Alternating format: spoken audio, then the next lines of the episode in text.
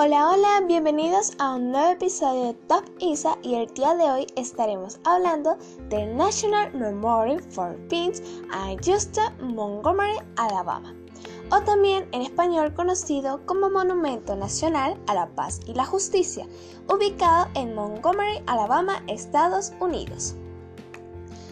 This Punk Monument was conceived by the Equal Justice Initiative an organization committed to fighting racial injustice to commemorate 10,000 of African American people who have been victims of lynching.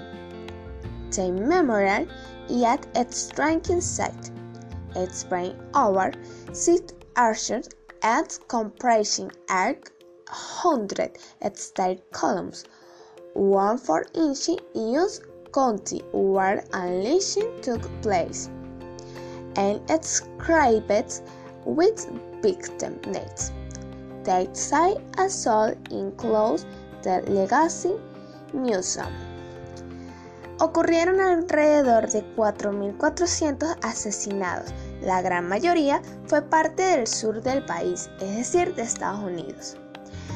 Brian Stubbers, el fundador de The Quiet Houston Initiative, dijo que quería crear un espacio para que la gente se enfrente y maneje honestamente esta historia, así como Sudáfrica tiene sitios sobre el apartheid y Alemania conmemora a las víctimas del holocausto.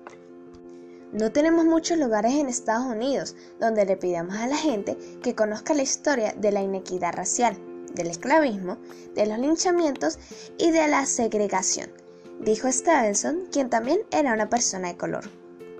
Ahora bien, como hablamos tanto en español y en inglés, ahora vamos a identificar algunos cognados y falsos cognados y el por qué. Monumento.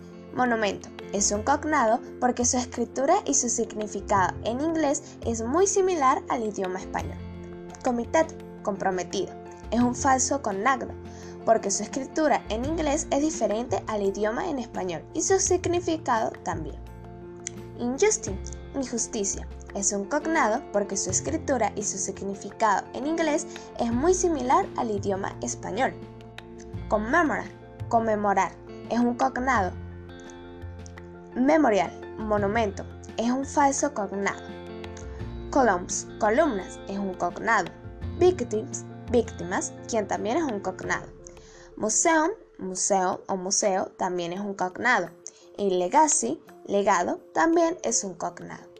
Así que bueno, espero que hayas podido conocer uno de los grandes monumentos de Estados Unidos, que en total son 50, pudieras ampliar tu conocimiento y puedas aprender un poquito tanto en español como en inglés y sobre todo sobre los cognados.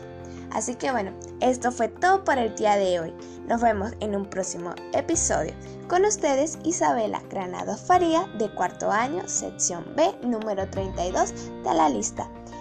Hasta la próxima. Goodbye, friends.